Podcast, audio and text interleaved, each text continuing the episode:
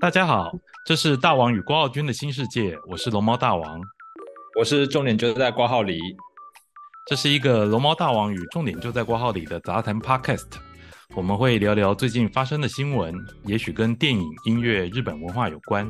因为这些题目我与郭浩君都很有兴趣，希望在我们的对谈之中能带给各位一些新的知识、新的感受，甚至发现一个新的世界。今天我们要来谈的。是最近当季很红的一部日剧哦，它在这个台湾 KKTV 上面，KKTV 是对 KKTV 上面呢，这个收看的这个热门排行榜上面啊，常常是第一名哦。这部日剧就是所谓的重启人生啊，是由安藤英所主演的啊，描述这个一个女子就是不断的怎么讲转身吗？她重启她的人生。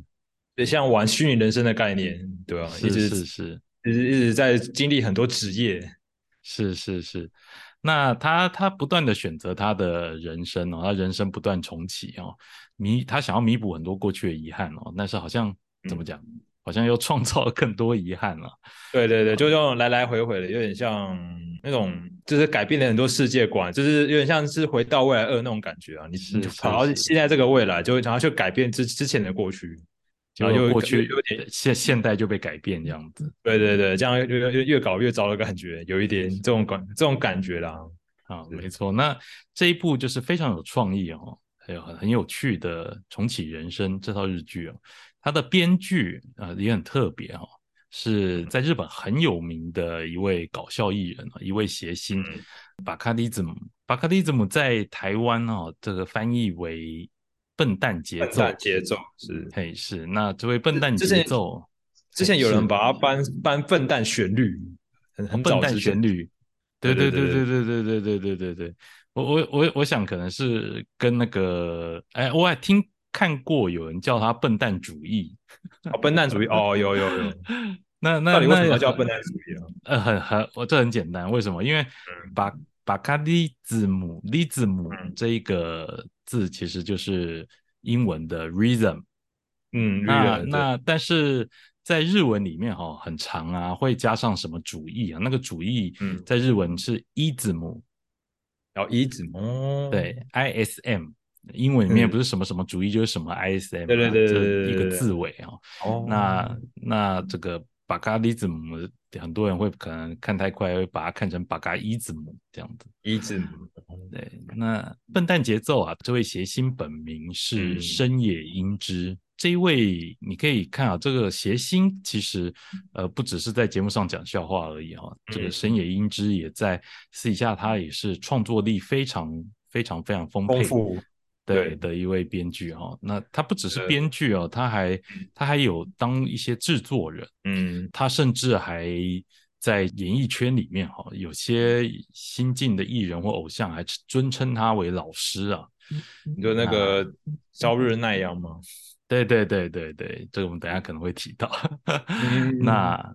所以今天大王与瓜奥君的新世界，我们要介绍的就是笨蛋节奏的新世界。瓜浩君来谈一谈这个深野英之哈，跟各位介绍一下他有什么过去有什么样的作品，还有什么厉害的地方哈。是深野英之，台湾人比较熟的应该是他的日剧作品啦，就是就是他最早的第一部是跟主演内丰合作的《了不起的选 Taxi》。哦，是是，就对对，就是主演内丰演演一个计程车司机，然后客人搭他的司机之后，他就可以回到过去。回到早一点时间的过去，就可以改变接下来的未来，刚好又跟这种重启人生有有点类似。对对，听起来很像是。然后他就很常这种有这种奇异的那种世界观的设定，嗯，就是说起来有点简单，可是可是可是放在戏剧里面就会变得很很有意思啊。是。然后他还有一些作品是也是蛮有趣的，像《黑色食人之女》。哦，这个其实是改编一部很很很旧的电影，那个四川坤的电影，你有你有看过吗？哎，我比较这个我有听过，但是嗯，其实我我第一次听到是不是因为四川坤的原因？是那个 Pizzicato Five 哦，涩谷系的民团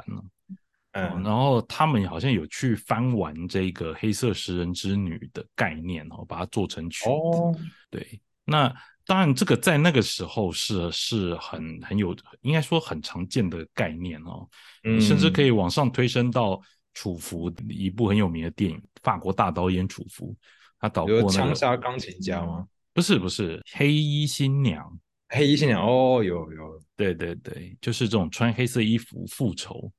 的的角色。那后来在这个角川硬化的时代哈、哦，嗯呃，这个也有做过以这个概念为题的电影，是由穿越时空的少女嗯，是原田知世原田知识主是对主演的《黑色洋装之女》。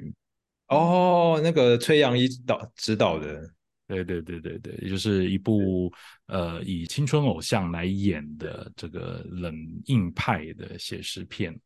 对，嗯嗯所以你可以看《黑色食人之女》，其实笨蛋节奏来做这一个剧的时候，其实嗯。不需要去做太多的什么大纲提示啊。我觉得可嗯。能日本观众光看到《黑色食人之女》这个名字片名，他们就知道是要来复仇的，对，类似可能是要来复仇，或者是呃嗯。蛇蝎美女啊，或者是会来做像你刚刚提到，比如说像黑衣新娘啊这些的，嗯，都是一个很冷酷美艳的女性嗯形象。没有，完全没有，笨蛋节奏的剧里完全没有这种要素，完全是颠覆。对，他他把他他把这个设定设设定在一个电视台，然后那个他们要对一个电视制作人复仇，嗯因为他不断对他们剧组里面的人下手啊，反正不断的外遇啊。嗯然后嗯嗯嗯嗯，那这十人里面有演员啊、化妆师啦、然后经纪人，然后还有那个连那个电视台的柜台小姐都勾搭上了。就我觉得这个大某种程度上可以看到笨蛋节奏嗯在选择嗯创作的时候，他的呃怎么讲创意的路线呢、其实是既颠覆然后又复古。他可能会用一个很传统的套路戏剧形式，但是他在里面做一些小小的改变哦，把它变成可能更现代化，或者是多加一点他自己个人的幽默感进去。是没错，因为他这种电视产业里面的紫色嘛，就是紫色。我们现在拍，他们现在在拍一出电视剧的感觉，在这次重启人生里面，中间有一段就是有这种概念啦，就是女主角马美她转身变成了那个电视台制作人，然后她制作了一出戏，就是重启人生。OK，他他制作了很后她自己的故事的，对，很后设的故事。对因为不然觉得他之之前也有写过一部叫《女女演员的 C 咖人生》，嗯哼，嗯就是，他去假设我们现在这个女演员，如果她没有当演员的话，那她会成为什么样的人？是，然后那时候像我记得那时候主演有那个水川麻美，嗯哼，嗯哼，嗯哼，对，还有真木阳子，对对对，他就是就是去虚构他们未来的人生，这种来回的概念啊。你可以发现，我们现在才谈了四部嗯。这个深野英之的作品哦，嗯，它有两部就跟电视圈很有关系对哦，没错，而且都谈到了，如果可以回到过去，你要选择什么新人生的相同的主题哦。没错，那，重启人生可能是更规模更大一点，嗯，它牵扯到的故事故故事更有逻辑一点嘛？该怎么讲？是就是是他的它一些什么浮现那些，它也做的比较比较完整啊。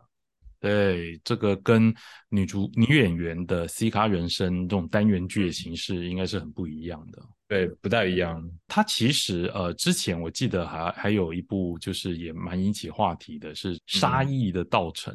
哦，沙溢的道成，对，好像他自己是其中一个重要配角嘛，另外一个井浦新，然后他们要去杀贺建成武，又是复仇的故事。是这个可以看到这深野英之，你看他可以选择黑色食人之女哦来作为这个嗯复仇剧的公式哦。复仇本身其实就是过去类型电影，特别是在日本哦，不管是类型电影或者是影剧哦，因为我们知道日本的刑侦剧非常受到观众欢迎的哦，嗯他们他们每周都会有这个火药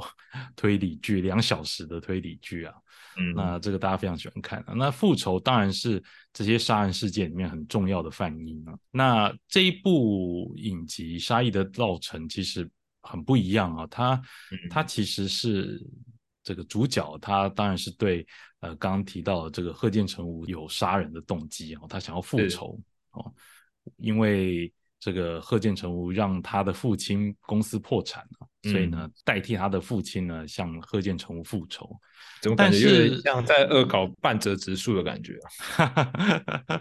有点像。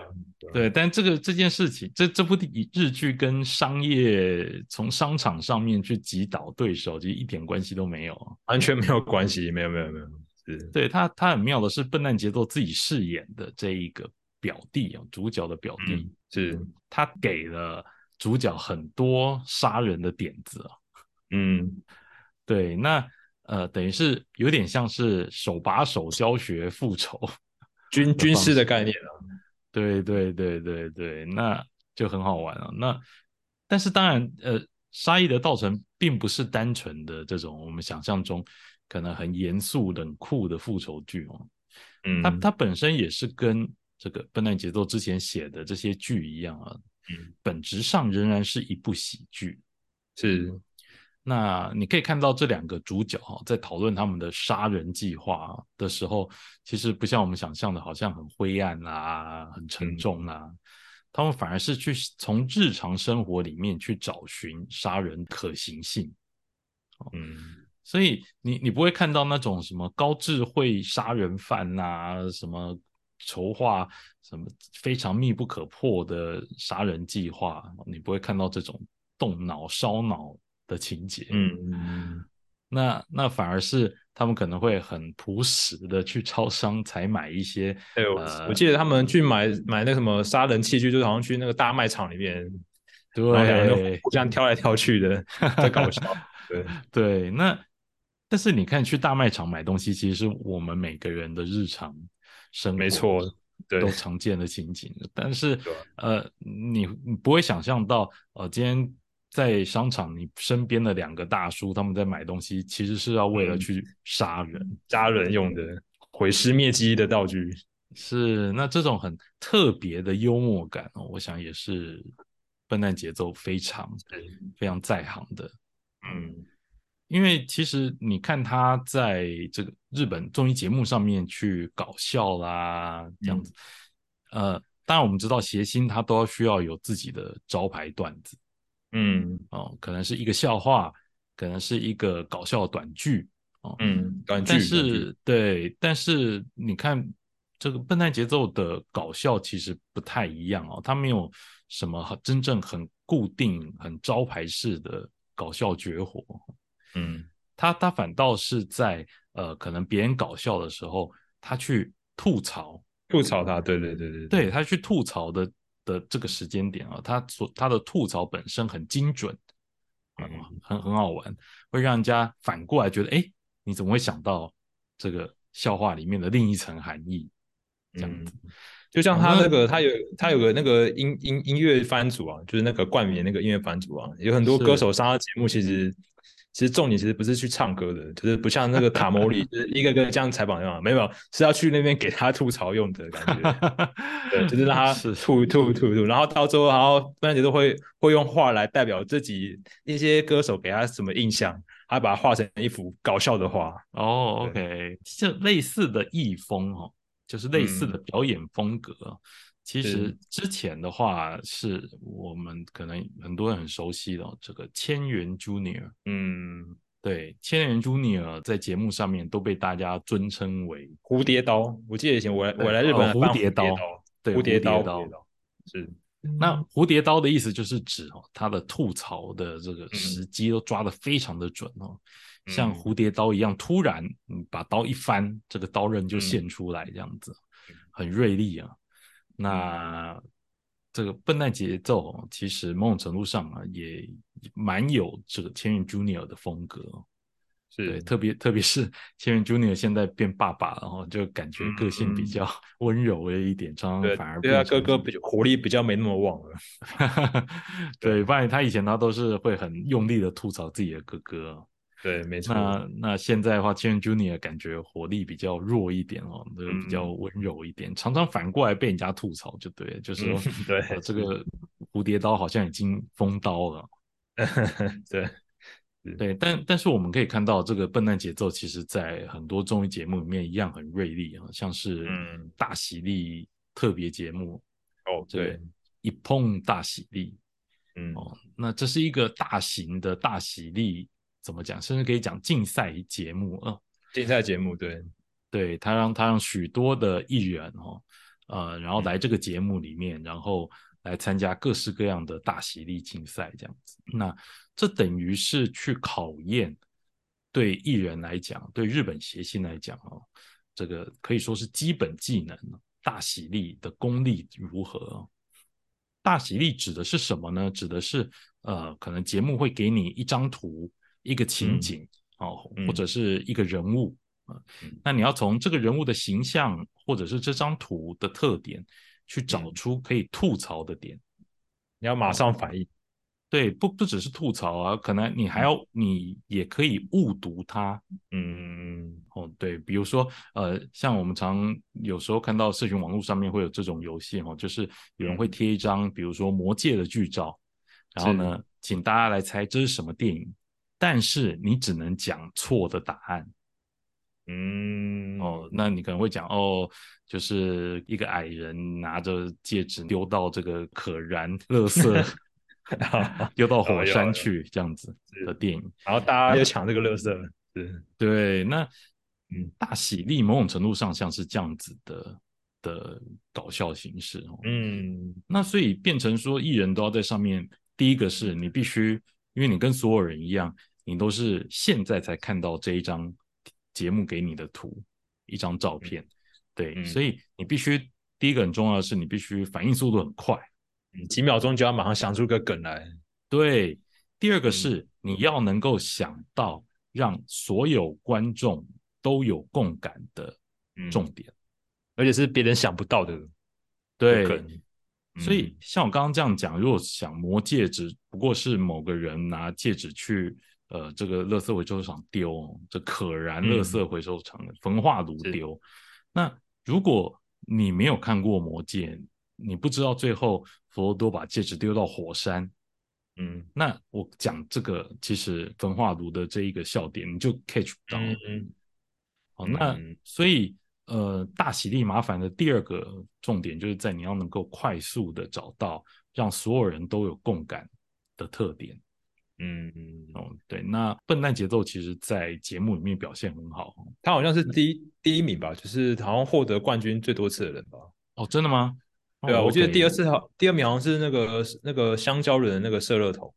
哦哦，是是是对对是，对对，他们俩也是好朋友啦，反正都是很厉害的对艺人。没错，因为社统也是负责吐槽艺的哦，吐槽在对吐槽日村的，没错，在香蕉人的搭档里面，他是负责吐槽的。当然，你会你可以想象啊，这个呃比较擅长大喜力的，通常通常嗯都会是负责吐槽艺的哦，而不是耍笨艺的。没错，对，那当然你可以看到一碰大喜力的呃节目的主持人，哦，松本人志，对，大咖当烫大咖的，对，大神啊，这个当趟这个谐星搭档里面的松本人志，那他就是负责吐槽的嗯，哦。那真的吗？不不不是不是不是哈马吗？哦，这个当然当趟这这个我们可以独自再讲好几集哦，因为他们的历史实在太丰富，他们在不同的时间点有不同的转变嗯，哦，他们的呃搭档的形式有一直在做变化。哦原来是这样子，对，事实上，真的你要认真来讲，其实呃，不管是冰田或者是这个松本哦，嗯，你都不能说他单纯就是做吐槽或是做嗯耍笨。他们的角色没有这么单一啦，对，因为他们会随时的变化。是哦那很初期的时候，松本其实是耍笨的。耍笨的，对对对对，那这个冰田因为很爱打人嘛，这个大家对他们都开玩不是不是传言被他打头就会红嘛，对，所以呃，这个艺日本艺能圈哦，有一种讲法是说哦，就像零零七有那个杀人执照，零零七可以随便杀人没关系嘛，对不对？嗯，呃，这个当趟的冰田雅宫哦有打人嗯。执照，是打打人 OK，不用负责，没关系。对他可以随时想到就打人，然后在各种场合在打人，甚至嗯在主演日剧的时候也可以打 人。哦，真的、哦，，对，即便这个剧本上面没有写可以打人，他也可以打人。即兴发挥的打人，对，而且如果是那种呃德高望重的大前辈，他也可以哦打人。越因这样越越打越好玩啊，就是要打下去。对，就是看他，只有他敢打，而且能嗯。打，所以嗯。没有人是幸存者这种概念。终极的抖 S 的概念，没错，就像有一些人可能真的不能打，比如说真的年纪太大了，嗯。或者是像这个和田秋子 Akiko，、嗯嗯哦，这种艺坛大姐大，我很恐怖啊，那呃，这个冰田不一定会打，但是他会非常激烈的吐槽，嗯，甚至会直接骂他脏话之类都没有关系。哇对是哦，这我们有点讲远了，但是 是但是你看啊、就是当然以当趟这样子的形式，两人的形式哈、一个一个负责吐槽，一个负责耍笨哦。那所以呢，呃，你可以想象这个在两人搭档的这种结构里面，他当然负责吐槽的时候，嗯。呃，你就会吐很多槽嘛，那就是多了很多训练机会啊、嗯。但是像笨蛋节奏，它是一个这个拼给你艺人对。拼拼给你是。对，他是一个人，那只有一个人的时候，其实呃，他在日常表演里面没有这种训练机会哦。嗯。但是他他的反应，就像我们刚刚讲两个大喜力两个重点哦，反应要快，第二个是你嗯。要想的点梗要够好。嗯那这个笨蛋节奏，如果像你刚刚讲，他他能够获得一碰大喜力这种大型节嗯目，哦，拿到最多次第一名，这其实很了不起的嗯很成厉害就，对，证明他的谐星方面的这个搞笑功力。是也代表他为什么可以当这么多节目的 MC 主持人，对，就是感嗯觉好像、呃，他的创造力已经 多到满出来了哦，不是只能够在谐星这一块然后，他他甚至在戏剧啦、主持都可以兼顾到这样子。是。那还有什么作品是你比较印象深刻的？印象深刻的哦，应该其实可能最多台湾人知道应该是他的那个架空 OL 日记。哦哦，这个这个也很玄妙，他去饰演一个、一个正常贸易公司的里面的一个职员，那是女职员，然后她的造型完全没有变，就是那个顶的那个发型，然后她去演一个女职员，然后那部剧就拍的就是她跟那其他四个同事的一些往来啊，就是就是就是说跟说上司的坏话啦，然后比如说他他们要减肥要去健身房啊啊嗯那种概念，那种很很日常日常那种那种那种那种日子。然后有有趣的是，这部日剧让他拿到向田邦子赏，哦，很厉害，拿到大最大奖。向田邦子是日本著名的编剧哦，所以这这一部《架空 OL 日记》哦，就等于是肯定了他身为编剧讲故事的能力哦，尤其是特别是像刚刚听到他其实呃他是男性啊，那他要去演，对他要去演一位呃 OL，哦嗯，然后身在这个众多 OL 之间，是。好，然后去演一个呃专属于 OL 的生活日常故事。那它的形式上本身就是已经有一点颠覆了哦，嗯因为应该说《架空 OL 日记》哦，并不是那嗯。种什么跟性别意识哦，完全没有关系。，对有关的哦，它它并不是嗯。因为想要去强调某一些性别议题，所以呢刻意的呃以男儿身去演一个女角色，嗯，而是他就是要去讲女性、女他们的生活生活日常啊，一些是生活细节，对生活中一些很无聊的小事哦，或者是很讨厌的小事，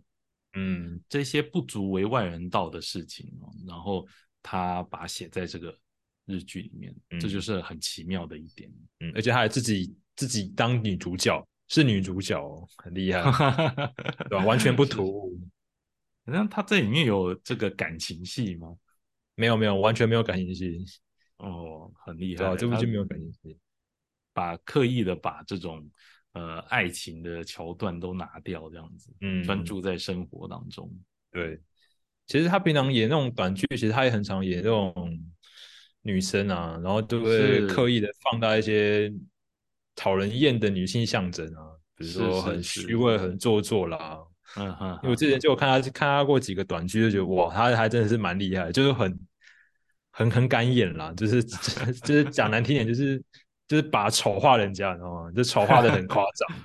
哇不，他真的是演的很厉害，很好笑，就是这完全是功力。对，但但我我想啊，有一个重点是跟刚刚讲这个一碰大喜力的时候有提到，就是他你在玩大喜力的时候，你必须很快的找到能够让大家有共感，嗯，好，的的元素。哦那你可以想象，他是个男性，然后他却能够演一个女性的时候，他不靠化妆啦，不靠衣服这些外在的。东西来辅助，而是呃专门以表演女性形象来获得大家的认同，大家会觉得好笑啊，他会会觉得很有趣。那他演的一些呃女性常有的小缺点，令人讨厌的女性特征哦，这个能够被大家觉得很好笑，我觉得这也是等于他演出了呃大家可能在日常生活中有时候看到一些很讨人厌的女生会做的女性的特征是，对，而这也代表了。呃，笨蛋节奏，他的个人观察力哦，非常的敏锐哦，非常灵敏。哎，对他这种关于这种 OL，他之之之之去年还是前年，好像有写一部电影，就是叫那个《地狱的花园》。哦，是是是是，对，有点像是在恶搞那个漂培男子汉，就是那个就是那个高高高中生变成那个黑帮混混啊，那个什么那部电影，是。那种概念，然后他把那个，哎，然后他把那个概念放在那个 OL 里面去，这里面的 OL 都是一些混混啊、黑帮啊，他们就要互相互相攻占势力啦，就是两边要互相抢人马之类的。嗯嗯嗯，这很好玩啊！他把等于是把这个公司，呃，我们日常大家都熟悉的这种贸易公司的场景哦，把它转变为哦，不管是呃，你可以说转变成一个。战国时代，哎，战国时代是 暴走族互相争夺地盘，是互相较劲的一个地狱战场。嗯，那我们可能很熟悉的这种日本 OL 形象哦，就是可能讲话很温柔，然后呢可能会很体贴，然后会帮大家泡茶这样子的形象，他把它彻底翻转。哦，嗯，那 OL 呢？呃，不只会打人，而且还可以徒手打破打破地板，对，那还会互相呛虾这样子。嗯，那这个本身也是去从呃很常见的这个日本日常的情景去做一个颠覆，把它颠覆成完全不同，甚至是在戏剧形式上面哈，把这种职场剧搞成了这个黑帮剧，黑帮剧对。对，所以你看这些 OL，他们可能要争夺这个所谓史上最强 OL 的称号。嗯，对对，那或者是说，哦，这些 OL 他们可能之间会结党结派啦，嗯，各自有不同的战斗风格啦，这样子。嗯，那当然对观众来讲，哈，这样子的喜剧化的转变呢，其实某种程度上也是颠覆了一般观众对于 OL 的那种。傻白甜的想象啊，是对，而且女主角是找那个永永野芽郁啊，现在很红的一个傻白甜，算傻白甜了。对他，他很常演这种，就是有点呆呆，然后啊，还会仙女哭，对，就是连连哭的时候都很美哦，这个很有趣。所以啊，这就是笨蛋节奏的的作品。嗯，那嗯，你还看过什么？比较有趣的演出，因为我记得我记得我他最早我看过他的他的短剧啊，是在恶搞那个恶搞那个一休和尚，嗯哼嗯哼，演那个屏风，就是一休和尚不是有个桥段是就是主公那个叫来一休和尚，要他把屏风里面的老虎给抓出来，嗯哼，然后然后一休和尚就是说，哎，那你那你先把那个老虎里面先赶出来啊，我才能把它抓。起来，就用这种这种这种语言的这种颠覆啦。嗯嗯嗯嗯嗯嗯，然后然后发现之后就把它写成就是一休和尚变成一个一发屋，就是他只会就就一一就一招而已，然后就就只会讲这种讲这种空话放话，然后他自己去演那个主公，就是有点在吐吐槽那个一休和尚是一个就只会讲一些小一些一些小伎俩的话的人啊。但是说乍听之下，对对对对，乍听之下好像很有道理，其实就是 内里其实没什么，是没有什么没什么用的这种对空口白话。对对对对对，不然节奏就很喜欢很喜欢搞这种大家都听过的那种童话或是那种故事啊，去抓这些细节，然后把它现代化，就跟他之前日记作品很类似。所以他之前其实是有搭档的，对不对？对，那他之后这个搭档呢退团了以后，他自己去参加 R One，、嗯嗯嗯，然后得到还得到名次。对 R 马上 One 就是得这个到名次对 R One 是只有呃单人谐星可以是参加的比赛，这就很厉害。就代表他一个人的实力 大于两个人吗。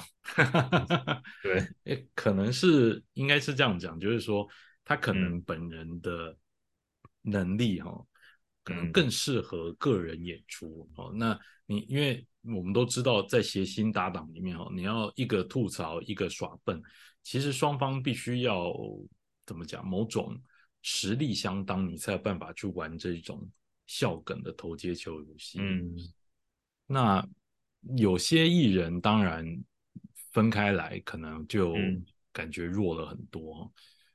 我我我觉得像这种投接球游戏最明显的例子，应该是也是现在非常红的谐星哦，千鸟。哦，千鸟，对嗯。对，那千鸟的例子其实很明显的原因是在哦，你可以看到千鸟的这两位哦，呃，其实他们的呃吐槽跟耍笨的分际分工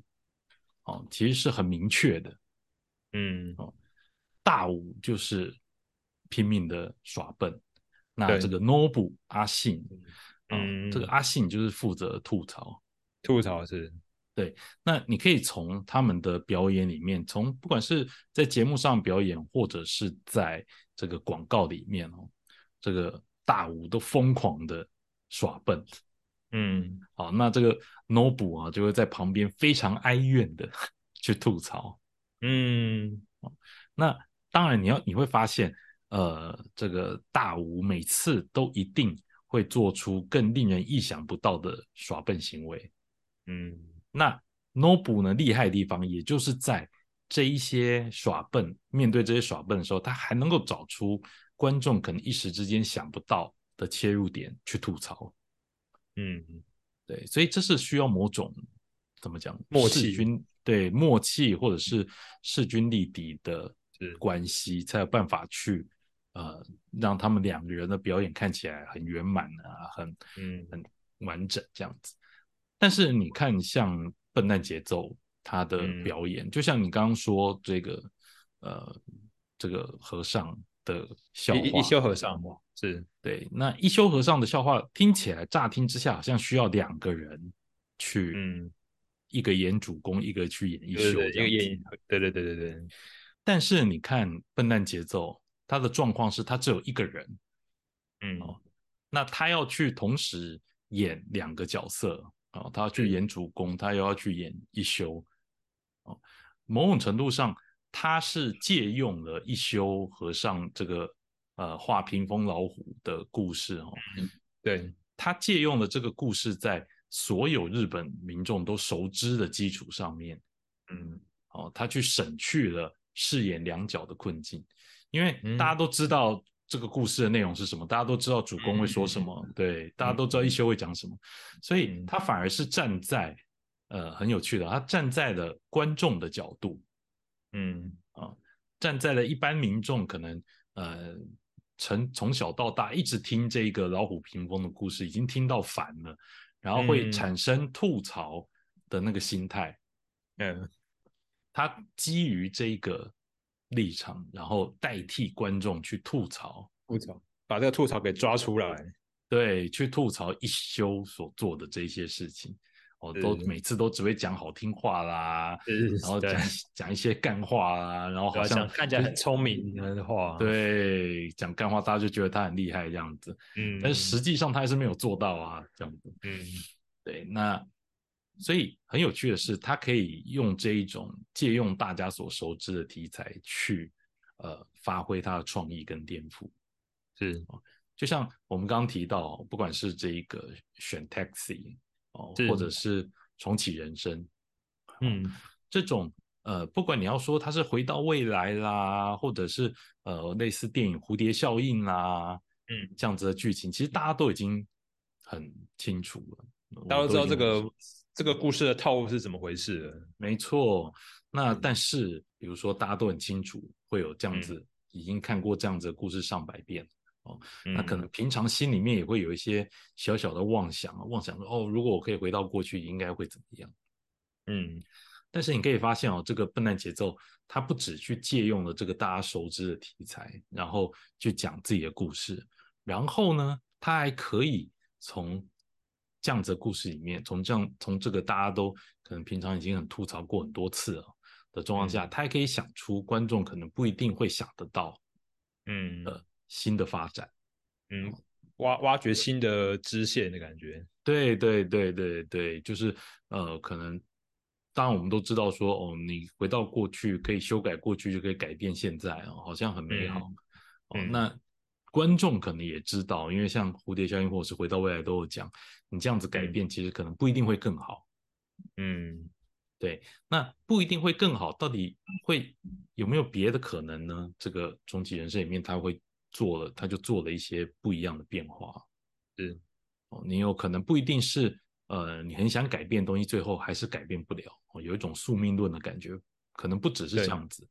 你可能在终极人生里面会发现，他有之前可能怀着某些目的回到过去去改变现在，可是他可能发现现在可能有一些东西改变了，他意想不到的东西。可能就失去了，他可能原本可能不在意，但是可能很重视的东西可能就不见了。嗯，所以他要去弥不断的去弥补之前的东西。对，那呃，我我想对于观众来讲哦，就是我们在看这样子的有点可以说奇幻剧里面哦，最重要的其实是呃这个剧必须要说服观众。嗯，因为。呃，这个剧本身可能有一些主旨想要传达给观众，但在那之前啊，他必须先让观众能够说服这个剧，认同这个剧的角色，嗯，哦，认同这个剧的世界观啊。对，那这个剧本身的主旨才能够真正开始这个潜移默化给观众，或者是说你讲难听一点，就是洗脑观众。嗯，那我我想这个笨蛋节奏很聪明的地方是，他都选择像这样子。观众一看就能够理解的这种高概念的剧情大纲，嗯，但是，呃，在这之外，他还会再多加一点属于他个人特殊幽默感的颠覆，嗯，那当观众能够去享受，或者是说很快的就能够进入这个剧的剧情。哦，甚至可能自己的想象力也同时被打开，你就就会来猜想这个女主角下一次的人生会去做什么样的改变呢？的时候，其实你也就慢慢的开始能够接受这个笨蛋节奏想要告诉你剧情主旨。嗯，是对。那我想，呃，在日本艺坛里面有很多像笨蛋节奏这样子，从艺人从谐星啊转变。成为这个编剧的例子其实很多哦，像我们上几次有提到的这个工藤官九郎，对对，工藤官九郎他其实原本也是做舞台剧的演员，是，对，他也写过那个综艺节目的脚本啊，对对对，那笨蛋节奏其实像我们刚刚讲，它可能真的创意很多，多到已经呃单纯的谐星圈子已经没办法满足他，他必须创作更多作品，嗯，但是你会发现哈。像在笨蛋节奏里面的作品，我们刚刚提到的，像是不管是重启人生啊，或者是刚刚的这个黑色食人之女，它都跟电视圈有关。嗯，啊，也就是说，它很自觉于自己是一个电视人的角色。嗯，然后来创作这一些，等于是从他身边去取材的这电视圈生态的作品。嗯哦，你可以看到《重启人生》里面，像刚刚提到说，这个《重启人生》女主角后来在剧里面又做了一个剧中剧，嗯所以变得很有趣哦。就是呃，在日本的演艺圈里面，像这样子的喜剧编剧其实是很少的哈、哦，对。因为一般的谐星其实会把自己的这个在台上疯狂搞笑的人设哦，跟他嗯。自己的个人的这个创作的理念分开来。就像我们讲这个在日本很有名的这个艺坛的文豪。嗯，好，你说那个右右极指数吗？对，右吉，对，那是右吉他其实也是谐星嘛，对，好、他在搞笑。那但是你会嗯发现，呃，他写出来的小说《火花》嗯，啊、也是在讲演艺圈的事情。对，呃，但是讲搞你会发现，搞笑界的东西，对，但是你会嗯发现他的这个笔法跟他的本身的人设其实是有一点距离，对，其实差很多的。但是如果我们看笨蛋节奏的作品哦，他的这些日剧某种程度上都有点像是比较长版的、长篇的、更丰富的笨蛋节奏的搞笑短剧。是，对，那我想这一点是很特别的哈。我们甚至可以说，呃，笨蛋节奏是一位非常有自觉性的，他很清楚他自己的身为电视人的角色，嗯然后他也基于这个角色哦去撰写他的喜剧作品。应该这样讲，他等于是呃日剧里这个这种虚构戏剧的世界里面去撰嗯写自己在这一个圈子里面生活、成长、啊磨练的过程。嗯嗯嗯，所以我想，的确，他可以说这些日剧都是怎么讲，某种程度上变形的自传作。嗯然后因为他们一定会在这些作品放进他看看到的细节了，对对，因为嗯。你你说像重启人生，呃，女主角嗯。经历了很多段不同的人生嘛，对不对？那其实谐星在舞台上也是啊，他每一次表演，他可能会这一次变成一休啦，嗯哦，那下一次可能会变成 OL 啦，它给我各种各样的角色转换，其实也就嗯等于是在呃体验不同的人生。嗯，重启他们自己的人生，在舞台上重启人生，是，对对对，那这个其实是很不一样的哦。嗯你可以拿我们刚举例的松本人志，嗯，哦，他的创作观又是完全截然不同的。是，松本人志啊、冰田雅弓啊这些，他们在不只是搞笑，他们可能在戏剧表演的时候所呈现出来的形象，其实都很不一样。嗯，他们的演的日剧好像都跟他们在电视主持节目是完全不不同风格的感觉，应该是说，他们可能彼此想要透过这种新的表演形式去表演的时候，他们想要传达的东西是不太一样的。嗯，那这个我们可能日后有机会可以再多谈谈。好，那这一次啊，我们的节目就要介绍的就是这一位呃，最近真的很红哦。那是，呃，重启人生呢之后，可能还会有更多哦，这个新的编剧作品哦，甚至会被放在黄金档、昂档的嗯嗯这位非常特殊的谐星兼编剧哦，笨蛋节奏深夜英之。是，那希望各位喜欢今天的节目啊、我们今天节目就到这里为止，希望各位可以给我们五星好评。好，谢谢大家，拜拜。谢谢大家，拜拜。